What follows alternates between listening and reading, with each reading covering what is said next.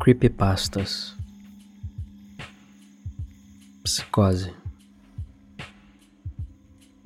Domingo Não tenho certeza porque eu estou escrevendo isso em papel e não no meu computador. É que acho que acabei de notar algumas coisas estranhas. Não é que eu não confie no meu PC, é só que eu preciso organizar os meus pensamentos. Preciso anotar todos os detalhes em algum lugar fixo. E um lugar que eu sei que o que eu escrevo não pode ser apagado ou alterado. É, não que isso tenha acontecido.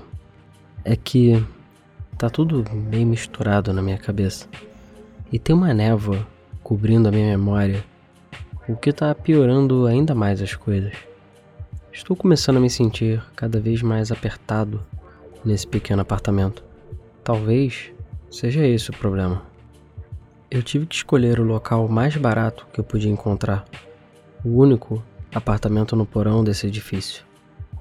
A falta de janelas aqui embaixo faz com que eu nem note que o dia e a noite passaram. Não saí nos últimos dias porque eu tenho trabalhado o tempo todo nesse projeto envolvendo programação. Acho que eu só queria acabar com ele logo. Passar horas e horas sentado, olhando para o monitor, podem fazer qualquer um se sentir estranho, mas sei lá, eu acho que pode ser isso. Não tenho certeza de quando comecei a sentir que algo estava errado. Nem consigo dizer o que, que pode ser. Talvez seja porque não falo com ninguém tem algum tempo já. Todos com quem eu normalmente converso online, enquanto eu estou programando, estavam ocupados ou simplesmente não estavam online. Minhas mensagens ficavam sem resposta. O último e-mail que recebi de alguém foi de um amigo, dizendo que falaria comigo quando voltasse de uma loja. Isso foi ontem. Eu ligaria para as pessoas usando meu celular, mas o sinal aqui embaixo é terrível. É, eu acho que eu só preciso ligar para alguém. Vou sair. É, não deu muito certo. À medida que meu incômodo e meu medo foram desaparecendo, eu me sinto um pouco ridículo por ter ficado tão perturbado e assustado. Eu olhei no espelho antes de sair e não tinha sequer feito a minha barba, que já está crescendo tem uns dois dias. Imaginei que eu estava saindo apenas para fazer uma rápida ligação do celular.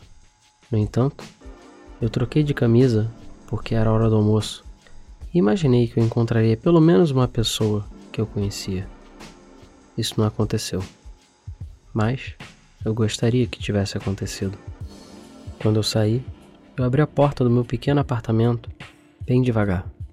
Uma leve sensação de apreensão começou a tomar conta do meu corpo, por alguma razão que eu não sei dizer o que, que pode ser. Eu atribuí isso ao fato de não ter falado com ninguém além de mim mesmo por um ou dois dias. Eu olhei pelo corredor cinza, todo sujo, que era especialmente sujo pelo fato de ser um corredor do porão do prédio. Em um lado, uma grande porta de metal levava à sala da caldeira do prédio. Ela estava trancada, é claro. Duas máquinas que vendiam refrigerante ficavam ao lado dela. Eu comprei um refrigerante de uma dessas máquinas no primeiro dia em que eu me mudei, mas a data de validade já tinha vencido há pelo menos dois anos. Eu tenho quase certeza que ninguém sabe que essas máquinas estão aqui embaixo, ou que os responsáveis por ela e pelo prédio simplesmente não se importam em repô-las. Fechei a minha porta bem devagar e caminhei na direção oposta, tomando cuidado para não fazer barulho. Eu não faço ideia do porquê eu decidi fazer isso, mas até que foi divertido aceitar o estranho impulso de não interromper o zumbido constante das máquinas de refrigerante, pelo menos por enquanto. Cheguei à escada e subi até a porta da frente do prédio. Olhei pela pequena janela quadrada da pesada porta e levei um susto. Definitivamente não era hora do almoço. A escuridão da cidade pairava sobre a rua lá fora. Os sinais de trânsito no cruzamento, ao longe, piscavam amarelo. Nuvens escuras e roxas, iluminadas pelo brilho da cidade, pairavam no céu. Nada se movia, exceto as poucas árvores que estavam na calçada, balançando ao vento. Eu lembro de ter tremido embora eu não estivesse com frio. Talvez fosse o vento lá fora.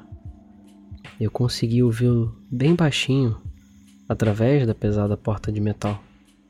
E sabia que era aquele típico vento noturno, sabe? Aquele constante, que é bem frio e silencioso. Decidi então não sair. Em vez disso, levantei meu celular próximo à pequena janela da porta e olhei o sinal. Estava ótimo e por isso eu sorri. Hora de ouvir a voz de outra pessoa, lembro de ter pensado, já aliviado. Foi um momento estranho, de não ter medo de mais nada. Eu balancei a cabeça, rindo, sozinho. Usei a descagem rápida para minha melhor amiga, chamada Amy, e segurei o telefone no ouvido. Ele tocou uma vez, mas depois parou. Nada aconteceu. Eu ouvi o silêncio por uns 20 segundos, então desliguei. Eu franzi a testa e olhei novamente para o sinal do telefone. É, ainda estava cheio. Fui discar o número dela novamente, mas então o telefone tocou na minha mão, o que me assustou. Coloquei ele então no meu ouvido. Alô? Eu perguntei, lutando imediatamente contra um pequeno choque ouvir a primeira voz falada em dias, mesmo que fosse a minha própria. Eu tinha me acostumado com um zumbido constante do funcionamento interno do prédio, do meu computador, das máquinas de refrigerante que ficavam no corredor. Não houve resposta ao que eu falei a princípio, mas, finalmente, uma voz surgiu. Oi, disse uma voz masculina. Eu diria que da mesma idade que eu, um estudante de faculdade. Quem é você? John, eu respondi confuso. Ah, desculpa. Liguei errado. Ele respondeu, logo desligou. Baixei o telefone lentamente e me encostei na parede de tijolos grossos da escadaria. Aquilo foi estranho. Eu olhei para a lista de chamadas recebidas, mas o número era desconhecido. Antes de poder pensar mais sobre isso, o telefone tocou alto na minha mão, me assustando novamente. Dessa vez, eu olhei de quem era a chamada antes de atender. Era outro número que eu não reconhecia. Dessa vez, eu segurei o telefone no ouvido, mas não disse nada. Eu ouvi apenas um ruído de fundo saindo do telefone. Então, uma voz familiar quebrou a minha atenção. John? Foi a única palavra na voz de Amy. Eu então Suspirei aliviado. Ah, oi, é você? Eu respondi. Ah, quem mais poderia ser? Ela respondeu. Ah, sobre o número? Não acho estranho. Eu estou numa festa e meu celular ficou sem bateria assim que você me ligou. Esse telefone é de outra pessoa. Ah, eu entendi. Eu respondi para ela. É, onde você está? Ela perguntou. Meus olhos então se fixaram nas monótonas paredes e na pesada porta de metal com sua pequena janela. Eu estou no meu prédio, eu suspirei. Eu estou me sentindo meio preso aqui, sabe? Abafado. Eu não tinha notado que já estava tão tarde. Ah, você deveria vir aqui na festa, ela disse rindo. Eu então respondi: Não, não tenho vontade de procurar algum lugar que eu não conheço sozinho no meio da noite. Eu disse isso enquanto olhava pela janela da rua silenciosa, que secretamente me assustava um pouquinho. É, acho que eu vou continuar trabalhando aí pra cama, sabe? Deixa de ser bobo, ela respondeu. Eu posso ir aí te buscar. A festa é na rua 7. Seu prédio é perto daqui, não é? Ah, você tá bêbada? Eu perguntei de forma descontraída. É, você sabe onde eu moro. Por que tá perguntando? É, eu tô um pouco bêbada sim, ela disse abruptamente. É, eu acho que eu não consigo chegar aí a pé, né? Vai ser difícil. Eu então respondi: Você poderia, se você quisesse perder meia hora andando para cá. Ela então respondeu: É, certo. Ok. Olha, eu tenho que ir agora, tá? Boa sorte no seu trabalho. Tchau. Baixei mais uma vez o telefone, olhando para o número, piscando conforme a ligação terminava. Em seguida, o silêncio monótono se impôs novamente em meus ouvidos. As duas chamadas estranhas, a rua misteriosa do lado de fora, tudo isso só enfatizava a minha solidão nessa escadaria vazia. Talvez por ter assistido a muitos filmes de terror, eu tive a ideia inexplicável de que alguma coisa poderia olhar pela janela da porta e me ver. Algum tipo de entidade horrível que pairava à beira da escuridão, esperando para se aproximar de pessoas solitárias e desprevenidas e que se afastassem demais de outros seres humanos. Eu sabia que meu medo era irracional, mas ninguém mais estava por perto. Então, eu pulei, escada abaixo, corri pelo corredor o máximo que eu pude até o meu apartamento e fechei a porta o mais rápido que eu consegui. Mas, apesar de toda a correria, sempre mantendo o silêncio. Como eu disse, eu me sinto um pouco ridículo por ter medo de absolutamente nada, mas o medo desapareceu. Escrever esse texto no papel ajuda muito. Faz com que eu perceba que, na verdade, nada estava errado lá fora. O texto me ajuda a filtrar os pensamentos e meus medos irracionais, e deixa apenas a lógica fria e calculista ficar registrada no papel. Já é tarde, eu recebi a ligação de número errado e o celular da Amy morreu. Então ela me ligou de outro número. Nada de estranho estava acontecendo. Mas, ainda assim, eu achei que tinha alguma coisa errada nessa conversa. Sei que poderia ter sido apenas o álcool que ela tinha consumido? Ou será que era ela que estava estranha? Ou, hum, acho que eu sei. Eu não percebi isso até o momento, mas escrevendo essas coisas no papel, eu sabia, sabia que escrever ia me ajudar. Ela disse que estava em uma festa, mas eu só ouvi silêncio no fundo.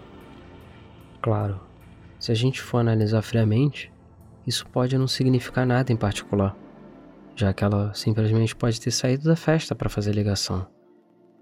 Não, eu não acho que seja isso. Ainda assim, eu não ouvi nada. A voz dela estava limpa e cristalina. Eu não ouvi sequer o vento. É, eu preciso ver se o vento ainda está soprando lá fora. Segunda-feira. Esqueci de terminar de escrever ontem à noite. Não tenho certeza do que eu esperava ver quando eu subir correndo a escadaria e olhei pela janela da pesada porta de metal. Me sinto meio ridículo. O medo de ontem à noite me parece agora tão confuso e sem sentido.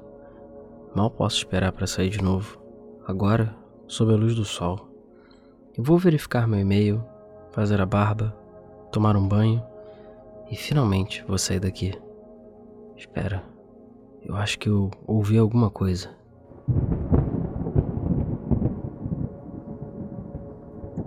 Ah, era um trovão. Toda essa história de luz do sol e ar fresco não aconteceu. Saí e subi as escadas apenas para me decepcionar. A pequena janela da pesada porta de metal mostrava apenas a água fluindo com a chuva torrencial batendo nela. Apenas uma luz tênue e sombria passava pela chuva, mas pelo menos eu sabia que dessa vez era de dia, mesmo que fosse um dia cinzento e molhado. Tentei olhar pela janela e esperar que um raio iluminasse a escuridão, mas a chuva estava muito forte e eu não conseguia distinguir nada além de formas estranhas e vagas, se movendo em ângulos ainda mais estranhos nas ondas que escorriam pela janela. Decepcionado, eu me virei, mas eu não queria voltar ainda para o meu apartamento. Em vez disso, eu subi as escadas, passando pelo primeiro andar e também pelo segundo. As escadas terminavam no terceiro andar, que era o andar mais alto do prédio. Eu olhei através do vidro que subia pela parede externa da escadaria, daquele tipo bem espesso que distorce e espalha a luz, e que você não consegue ver muitos detalhes. Não que houvesse muita luz para ver através da chuva, de qualquer modo. Eu abri a porta da escadaria e andei pelo corredor. As dez ou mais portas de madeira maciça, pintadas todas de azul há muitos anos atrás, estavam fechadas. Eu fiquei parado no corredor escuro, ouvindo a chuva, mas era o meio do dia, então eu não fiquei surpreso por não ouvir nada além da chuva do lado de fora. Mas era o meio-dia, então eu fiquei um pouco surpreso por não ouvir nada além da chuva do lado de fora. Enquanto eu estava lá, no corredor escuro, ouvindo a chuva, eu tive a estranha impressão de que as portas estavam de pé, como silenciosos monolitos de granito, erguidos por alguma civilização antiga, esquecida. Talvez levantados por algum possível deus ou guardião. Um relâmpago cortou o céu, e eu poderia jurar que, por um momento, a madeira azul parecia exatamente como pedra. Eu ri de mim mesmo por deixar minha imaginação me levar tão longe, mas então me ocorreu que a escuridão difusa e o relâmpago deveriam significar que havia alguma janela em algum lugar do corredor. Uma memória vaga surgiu e lembrei de repente que o terceiro andar tinha uma janela no meio do corredor. Animado para olhar a chuva e possivelmente ver outra pessoa, fui rapidamente até a janela. A chuva escorria por ela, como na janela da porta da frente, mas eu podia abri-la. Estendi a mão para poder abrir a janela, mas eu hesitei. Sei lá. Eu tive a sensação estranha de que, se eu abrisse aquela janela, alguma coisa terrível poderia entrar. Tudo tem sido tão estranho ultimamente. Então, eu tive uma ideia e voltei para pegar o que eu precisava. Não acho que alguma coisa realmente aconteceria, mas eu estou tão entediado. Está chovendo e eu lentamente estou enlouquecendo. Eu voltei para pegar a minha webcam. O cabo não é nem de perto longo o suficiente para chegar no terceiro andar. Então eu fiz outra coisa. Em vez disso, eu escondi a webcam entre as duas máquinas de refrigerante que ficavam no final do corredor escuro do meu porão e passei o fio ao longo da parede, por cima da minha porta, e coloquei uma fita adesiva preta sobre o fio para tentar disfarçá-lo. Eu sei que isso é meio idiota se você parar para pensar, mas vou ser sincero, eu não tenho nada melhor para fazer agora. E bom, nada aconteceu. Eu fiquei olhando a webcam no meu computador atentamente, vendo o corredor do lado de fora da minha porta e a maior parte da escadaria. Estou assistindo exatamente nesse momento. Eu não vejo nada de interessante. Hum, eu só queria que a posição da câmera fosse um pouquinho diferente, para que eu pudesse ver pelo menos a porta da frente. Ei, peraí, tem alguém online? Peguei uma webcam bem mais antiga e de pior qualidade que eu tinha no meu armário para então fazer uma videochamada com meu amigo que estava online. Eu realmente não sabia explicar a ele porque eu queria fazer essa videochamada, mas era tão bom ver o rosto de outra pessoa. Ele não pôde falar por muito tempo e não conversamos sobre nada significativo, mas eu me senti muito melhor. Meu estranho medo quase passou. Eu estava mais aliviado, mas tinha alguma coisa muito estranha. E, sei lá, aconteceu durante a nossa conversa. Eu sei que tudo estava tão esquisito ao longo desses dias, mas ainda assim tinha algo errado. Sei lá. Eu acho que ele foi muito vago nas suas respostas. Eu não consigo lembrar de absolutamente nada em específico que ele disse. Nenhum nome, nenhum lugar, nenhum evento. Mas ele pediu meu e-mail para manter contato. Peraí, por falar nisso, eu acabei de receber um e-mail. Eu agora vou sair rapidinho. Eu recebi um e-mail da Amy me convidando para jantar no lugar onde costumávamos ir. Palavras dela. Eu amo pizza e tenho comido só coisas aleatórias que estavam na minha geladeira, que já está mal abastecida já tem dias. Então, mal posso esperar para comer uma pizza. Novamente, me sinto meio ridículo pelos pensamentos estranhos que eu tenho tido ultimamente. Eu acho que eu vou pegar todos esses papéis que eu escrevi e vou destruir tudo assim que eu voltar. Ah, recebi um outro e-mail. Meu Deus, eu quase ignorei o e-mail e abri a porta. Eu quase abri a porta. Eu quase abri a porta. Mas ainda bem que eu li o e-mail primeiro. Era de um amigo, que eu não tinha notícias já tinha um tempo. E esse e-mail é um daqueles que tinha sido enviado por um grande número de pessoas, que eu acredito que devam ser sido todos aqueles que estavam na sua lista de endereços. Não tinha nenhum assunto, só tinha uma frase. E ela dizia o seguinte: Veja com seus próprios olhos, não confie neles. Eles. Hã? Que diabos isso significa? As palavras me assustaram e eu continuo as lendo repetidamente. Veja com seus próprios olhos, não confie neles. Eles. Era um e-mail desesperado que foi enviado quando alguma coisa estava acontecendo? Claramente o que ele estava escrevendo foi interrompido. Em qualquer outro dia, eu teria ignorado isso e talvez considerado um spam, um vírus, ou talvez até mesmo uma brincadeira. Mas essas palavras, veja com seus próprios olhos. Eu não consigo deixar de pensar nos últimos dias e notar que eu realmente não vi nenhuma outra pessoa com os meus próprios olhos. Ou até mesmo falei com alguém, cara a cara. A conversa na webcam com meu amigo foi tão estranha, tão vaga, tão sinistra, agora que eu tô pensando. É, e foi bem estranha mesmo. Agora, será que ela foi estranha mesmo? Ou é o medo que estava me fazendo pensar nisso? Minha mente brinca com os fatos e eventos que estão acontecendo que eu andei escrevendo nesses papéis para garantir que eu não estivesse lembrando de nada errado.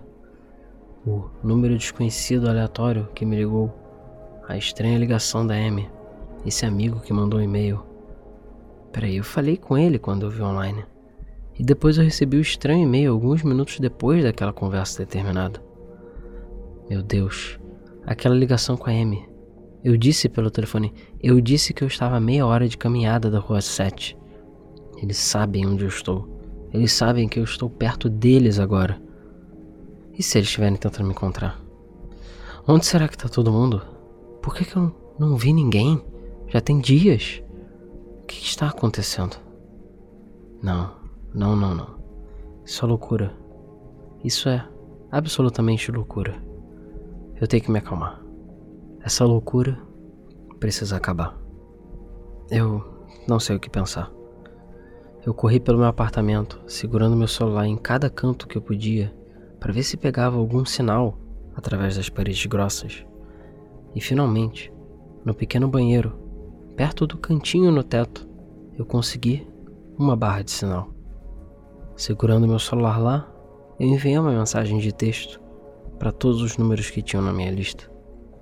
Sem querer revelar nada sobre meus medos infundados, eu simplesmente enviei a seguinte frase: Vocês se encontraram com alguém cara a cara ultimamente? Naquele momento, eu só queria qualquer resposta, de qualquer pessoa. Eu não importava com que a resposta fosse, ou se eu estivesse até mesmo passando vergonha. Eu tentei ligar para alguém algumas vezes, mas eu não conseguia manter a cabeça erguida o suficiente. E se eu abaixasse o celular mesmo que um centímetro, ele perdia o sinal. Então, eu lembrei do computador e eu corri até ele, enviando mensagens para todo mundo que estava online. A maioria estava ausente ou longe do computador. No final, ninguém respondeu. As minhas mensagens ficaram mais frenéticas e eu comecei a dizer às pessoas onde eu estava e para que talvez alguém se encontrasse comigo pessoalmente. Eu já estava desesperado Não me importava com mais nada naquele ponto. Eu só precisava ver outra pessoa. Eu só precisava ver alguém com os meus próprios olhos. Eu também comecei a revirar o meu apartamento em busca de alguma coisa que eu pudesse ter perdido. Alguma maneira de eu entrar em contato com outro ser humano sem eu precisar abrir a porta. Eu sei que é loucura, eu sei que é tudo infundado, mas e se? E se? Eu preciso ter certeza. Quer saber? Eu até colei o telefone no teto, só por precaução. Terça-feira. O telefone tocou. Esgotado com a crise de ontem à noite, e devo ter caído no sono, eu nem notei. Eu acordei com o telefone tocando e corri para o banheiro. Subi no vaso sanitário e atendi o celular que estava preso no teto. Era Amy. Ah, agora eu me sinto muito melhor. Ela estava realmente preocupada comigo e aparentemente estava tentando entrar em contato desde a última vez que eu falei com ela. Ela está vindo agora. E sim, ela sabe onde eu estou. E até mesmo sem eu ter dito a ela. Ah, eu tô até envergonhado agora. Eu vou definitivamente rasgar todos esses papéis antes que alguém veja. Eu nem sei por que, que eu tô escrevendo isso aqui agora. Talvez porque é a única comunicação que eu tive desde. Deus sabe quando? Talvez eu até mesmo esteja com uma aparência horrível. Eu olhei no espelho antes de eu voltar aqui. Meus olhos estão inchados, minha barba tá bem mais espessa e a minha cara tá francamente terrível. Meu apartamento tá uma bagunça, mas eu não vou limpar ele. Eu acho que preciso que alguém veja pelo que eu tô passando. Esses últimos dias não foram normais. Eu não sou alguém que imagina as coisas. Eu sei que eu fui vítima de um azar grande, vamos dizer assim. Uma improbabilidade estatística. Provavelmente eu dei mole e perdi a chance de ver outra pessoa só uma dúzia de vezes. É, apenas aconteceu de eu sair quando já era tarde da noite ou no meio do dia, quando estava todo mundo almoçando muito ocupado. Ah, tá tudo bem. E agora eu sei disso. Além do mais, eu encontrei uma coisa no armário ontem à noite que me ajudou bastante. Uma televisão. É, eu instalei ela antes de escrever isso aqui. E agora ela está ligada ao fundo. A televisão sempre foi um método de escape para mim. E ela me lembra que existe um mundo além dessas paredes de tijolos. Eu tô feliz que a Amy me respondeu, mesmo depois da minha busca frenética por contato com todo mundo que eu podia. Ela tem sido a minha melhor amiga já tem muitos anos. Ela não sabe disso, mas eu conto o dia em que eu conheci ela como um dos poucos momentos de verdadeira felicidade da minha vida. Eu lembro com carinho daquele dia quente de verão. Parece até que foi numa realidade diferente, esse lugar escuro, chuvoso e solitário. Eu sinto como se eu estivesse passando os dias sentado naquele parquinho, já velho demais para brincar nele, apenas conversando com ela e ficando por ali sem fazer nada. Ainda sinto que eu posso voltar a esse momento quantas vezes eu quiser. E isso me lembra que esse maldito lugar não é tudo que existe. Ah, finalmente, uma batida na porta. Eu achei estranho que eu não pudesse vê-la pela câmera que eu escondi entre as duas máquinas de refrigerante. Eu achei que talvez ela estivesse num ponto cego. Sabia. Eu sabia. Sabia. Depois da batida, eu gritei para a porta, fazendo uma piada de que tinha uma câmera entre as máquinas de refrigerante, porque eu estava envergonhado por ter levado essa paranoia tão longe. Depois de fazer isso, eu vi a imagem dela andar até a câmera e olhar para ela. Ela então sorriu e acionou. Oi, ela disse para a câmera. É estranho, eu sei. Eu estava falando através do microfone que estava conectado no meu computador. Esses dias foram muito difíceis. É, deve ser mesmo, ela respondeu. John, abre a porta. Mas eu hesitei. Como eu podia ter certeza do que estava acontecendo? É, deixa eu te perguntar. Eu falei com ela pelo microfone. Diz uma coisa que você sabe sobre nós dois, mas que só a gente saiba o que é. Eu quero que você me prove que você é você.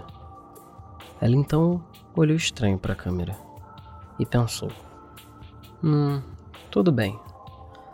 A gente se conheceu aleatoriamente em um parquinho quando nós dois já éramos velhos demais para estar lá. Lembra disso? Ah, eu suspirei aliviado quando a realidade voltou e o medo desapareceu. Deus, tô sendo tão ridículo. É claro que é Amy. É claro que é ela. Aquele dia não existia em nenhum outro lugar no mundo, exceto na minha memória. Eu nem mesmo tinha mencionado para ninguém. Não por vergonha, mas por uma nostalgia estranha e secreta. Além de um desejo de que aqueles dias, de uma forma ou de outra, voltassem. Se houvesse alguma força desconhecida tentando me enganar, como eu temia, não tinha como essa força saber daquele dia. é, eu já vou explicar para você, Amy, o que aconteceu. Foi uma história bem engraçada. Espera um minuto aí, tá? Eu disse a ela, através da porta. Eu já estou indo, tá bom? Corri então para o banheiro e arrumei o cabelo da melhor forma que eu pude. Eu estava com uma aparência terrível, mas eu acho que ela entenderia. Eu estava rindo da minha própria e incrível falta de bom senso e de toda a confusão que aconteceu esses dias. Então, fui até a porta. Coloquei a mão na maçaneta e dei uma última olhada na bagunça que estava o meu apartamento. Que ridículo, eu pensei. Meus olhos passaram sobre a comida pela metade que estava espalhada pelo chão, a lata de lixo que estava transbordando e a cama que já estava inclinada para um lado, já que eu estava em busca de. não sei? Eu realmente não lembro. Eu quase me virei em direção à porta e abri, mas meus olhos caíram sobre uma última coisa: a antiga webcam. Aquela que eu usei para a conversa extremamente vazia que eu tive com meu amigo. Por conta de toda a bagunça e a confusão, ela estava numa posição meio que jogada, com a lente apontada para a mesa onde eu estava escrevendo esse texto. Um terror absurdo tomou conta de mim quando eu percebi que, se alguma coisa pudesse ver através daquela câmera, eu tenho certeza que ela tinha lido tudo o que eu acabei de escrever, principalmente as informações sobre aquele dia especial. É isso. Eu pedi para ela me dizer qualquer coisa sobre nós e ela escolheu a única coisa no mundo que eu pensei que eles, seja lá o que forem, não sabiam. Mas eles sabiam. Eles sabiam. Eles viram que eu escrevi o tempo todo. Eles sabiam. Eu não abri a porta. Eu então gritei. Gritei. Num terror incontrolável. E no ato de desespero, eu empilhei tudo do meu apartamento contra a porta da frente.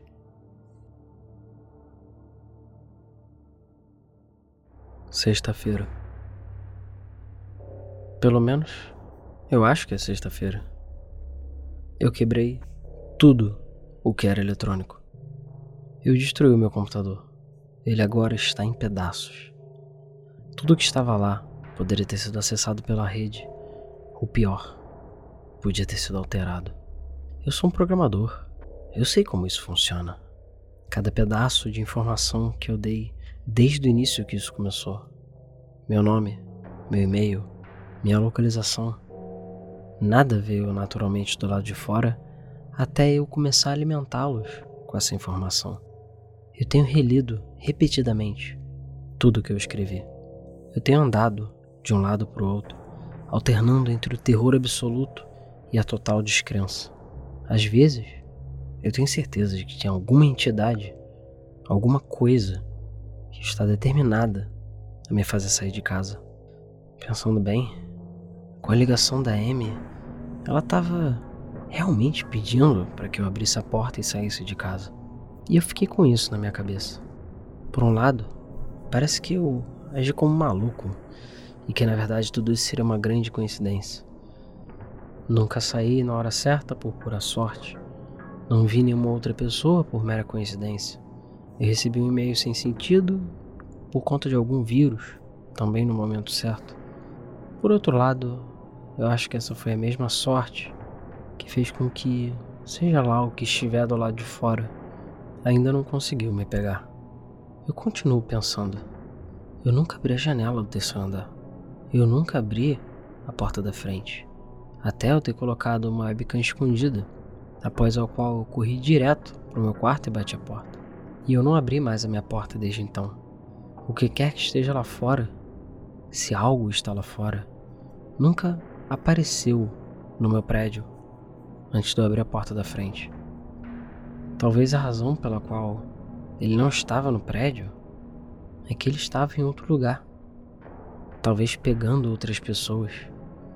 Então esperou, até que eu fui fraco tentando ligar para Amy. Uma ligação que não funcionou, até que estranhamente ela me ligou. E estranhamente ela perguntou meu nome. O terror começa a me dominar, literalmente toda vez que eu tento juntar as peças desse pesadelo. Esse meio curto e interrompido. Será que foi de alguém tentando enviar um aviso? Será que era uma voz amiga desesperada, tentando me alertar antes que fosse tarde demais? Veja com seus próprios olhos. Não confie neles. Eles. Exatamente. É isso que está tão suspeito.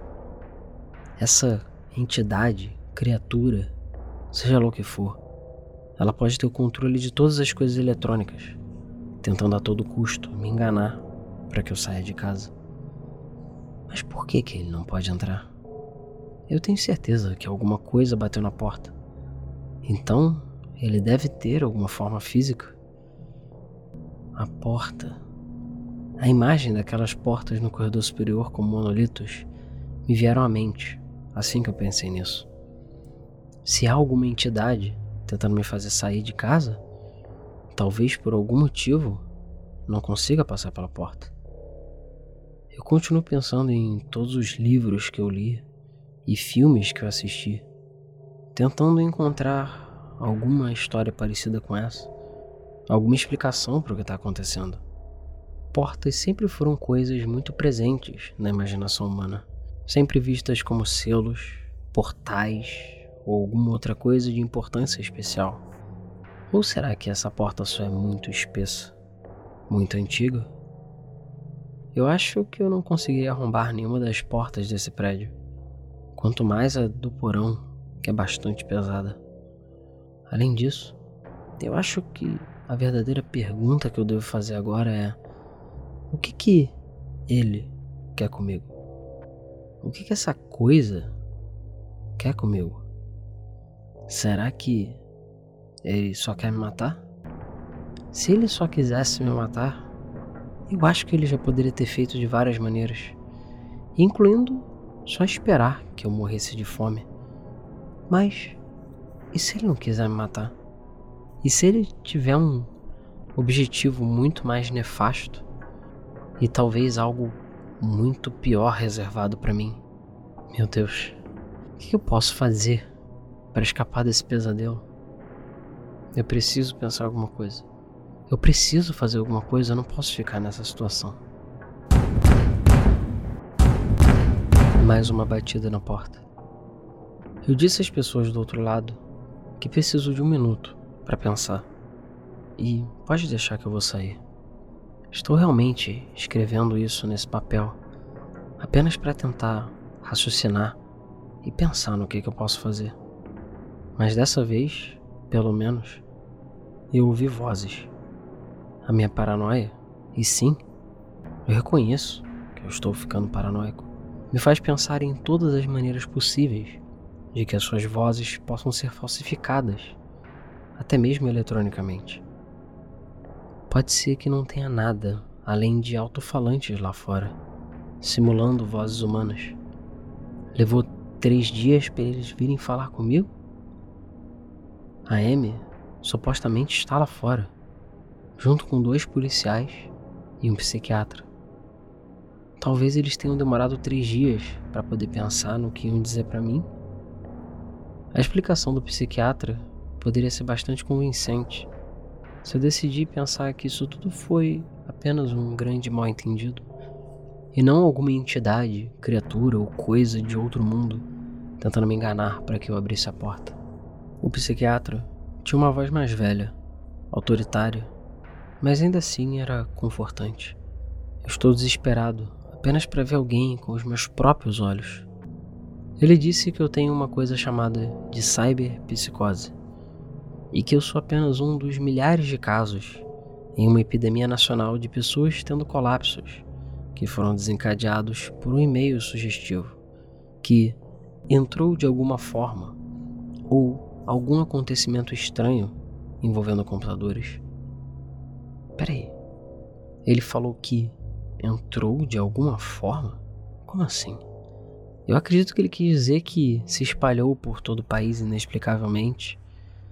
Mas agora eu fiquei desconfiado de que talvez a entidade tenha escorregado e revelou alguma coisa que não deveria. Ele disse que eu faço parte de uma epidemia nacional, que muitas outras pessoas estão tendo o mesmo problema, com os mesmos medos e a mesma psicose, embora Nenhuma dessas pessoas tenha falado nada comigo.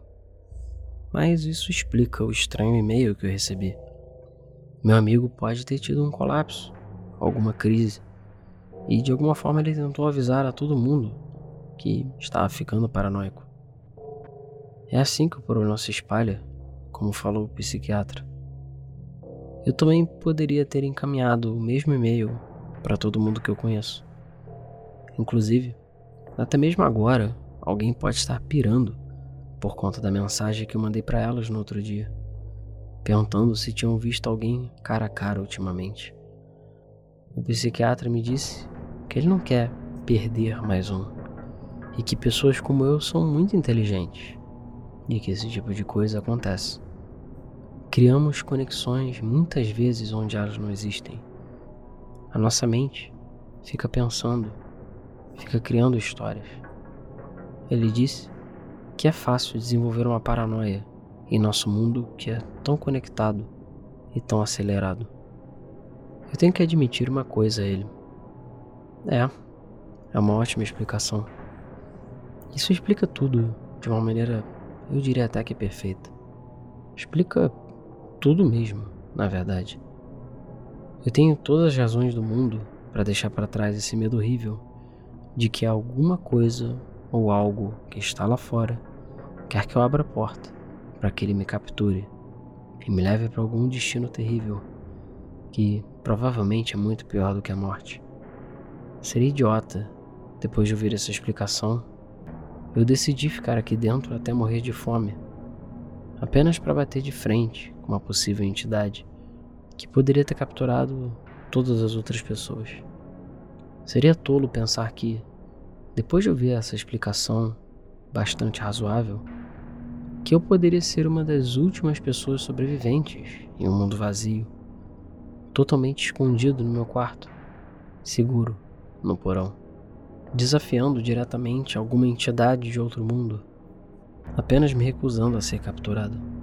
É uma explicação perfeita para todas as coisas estranhas que eu vi e ouvi. E realmente, tenho boas razões para deixar de lado todos os meus medos e abrir a porta. E é exatamente por isso que eu não vou abrir a porta. Afinal, como é que eu posso ter certeza? Como eu posso saber o que é real, o que é falso? Essas pessoas atrás da porta, o que, é que elas querem? Como eu posso ter certeza que elas são reais? Essas imagens, apenas através de uma câmera, é muito fácil falsificar elas, é muito fácil criar imagens que não são verdadeiras. Essas chamadas de telefone, claramente são falsas, são mentirosas, esses e-mails estranhos, até a televisão, que agora eu fiz questão de quebrar, está jogada no chão. Como é que eu posso saber que ela é real? Como? Eu não tenho como saber. Porque no final tudo são apenas sinais elétricos que são interpretados pelo meu cérebro, vindo diretamente dos meus olhos e de outros lugares do meu corpo. São ondas, são luz, é nada.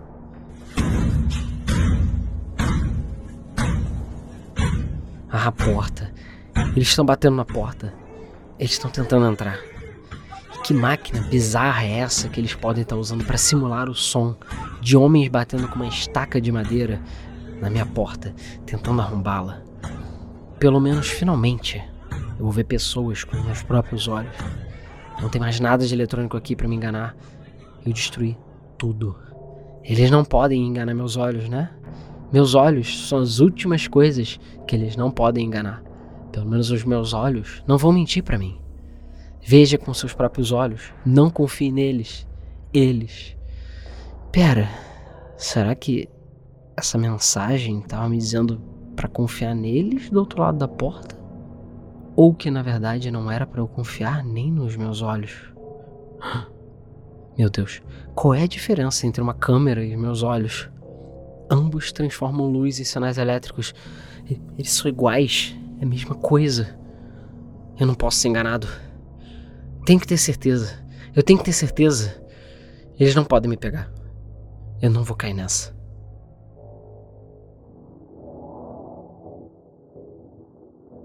Calmamente eu pedi por um papel e uma caneta, dia após dia, até que finalmente me deram.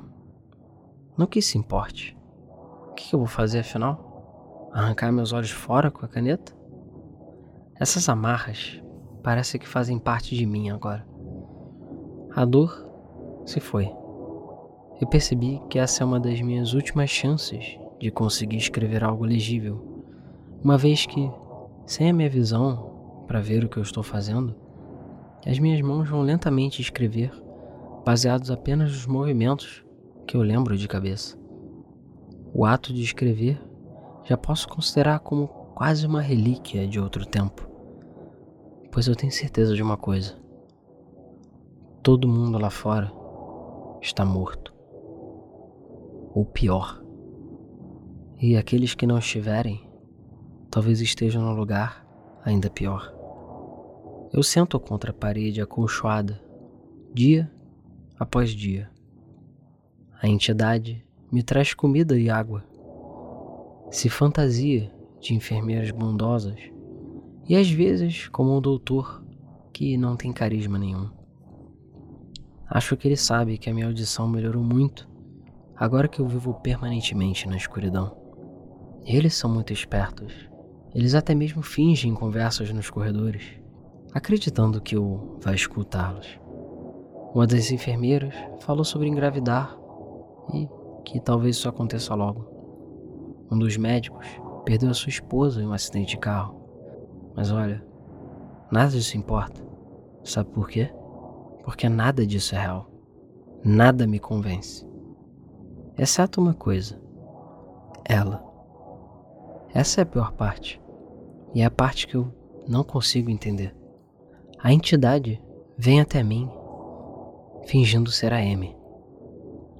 A recriação é perfeita. Ela soa exatamente como a M tem o mesmo cheiro que ela e até mesmo produz o mesmo som único que o seu sorriso faz, tão delicado e lindo. Quando ela veio até mim a primeira vez, ela disse absolutamente tudo o que eu queria ouvir. Disse que me amava, que na realidade sempre tinha me amado. E que ia entender por que eu fiz isso tudo, que eu ia me recuperar, que a gente ainda podia ter uma vida juntos. E que na realidade eu só tinha que fazer uma coisa: para de insistir que tinha alguma coisa querendo me enganar, de que entidades existiam. E que nada disso era real. Ela queria que eu acreditasse. Não, ela precisava que eu acreditasse que ela é real. Eu quase caí nessa, por muito pouco. Realmente, foi por muito pouco. Eu duvidei de mim mesmo por um bom tempo. No final, de qualquer jeito, era tudo muito perfeito, muito impecável, muito real.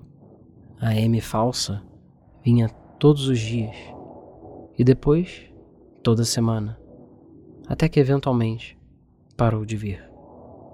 Mas eu não acho que a entidade vai desistir de me enganar. Eu acho que ela só está esperando o momento certo e que ela está se preparando.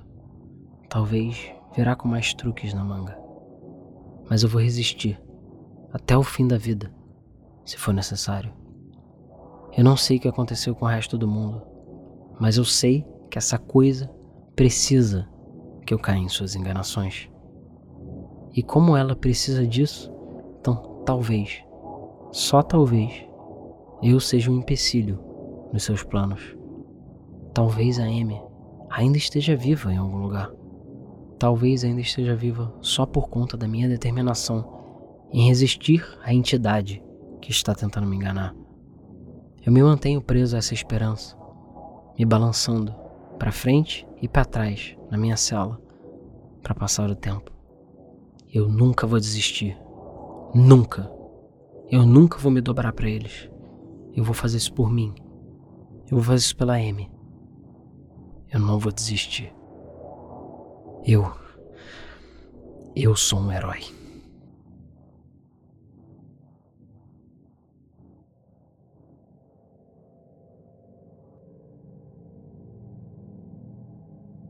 O doutor leu o papel no qual o paciente havia rabiscado. Era quase legível, escrito de uma forma tão torta e desigual que só uma pessoa que mal podia enxergar era capaz de fazer.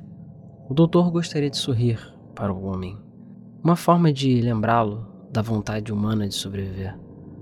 Mas ele sabia que o paciente era completamente louco. Afinal, um homem são, um homem que tem a consciência no lugar, já teria caído na enganação há muito tempo atrás. O doutor gostaria de sorrir. Ele gostaria de sussurrar palavras encorajadoras ao homem louco. Na verdade, no fundo, no fundo, o doutor queria gritar, mas seus olhos e seus nervos em sua cabeça fizeram-lhe fazer o completo oposto. Seu corpo então andou até a cela, como se fosse um boneco e ele chegou até o paciente, dizendo para ele, mais uma vez, de que ele estava errado e que não havia nada e nem ninguém tentando enganar ele.